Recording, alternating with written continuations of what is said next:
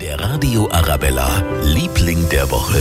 Das ist in dieser Woche die kleine Mia aus dem Glockenbachviertel. Sie ist gerade mal einen Tag alt und bekommt schon unseren Titel verliehen. Warum? Weil ihr Start ins Leben nämlich ganz schön besonders war. Sie hat es sehr, sehr eilig gehabt. So eilig, dass ihre Eltern nicht mehr ins Krankenhaus gekommen sind. Die kleine Mia ist vor dem Haus auf dem Gehsteig zur Welt gekommen. Eine Hebamme aus der Nachbarschaft konnte aber glücklicherweise noch rechtzeitig zur Hilfe eilen. Mama und Kind sind natürlich zur Kontrolle ins Krankenhaus gekommen, aber alles gut.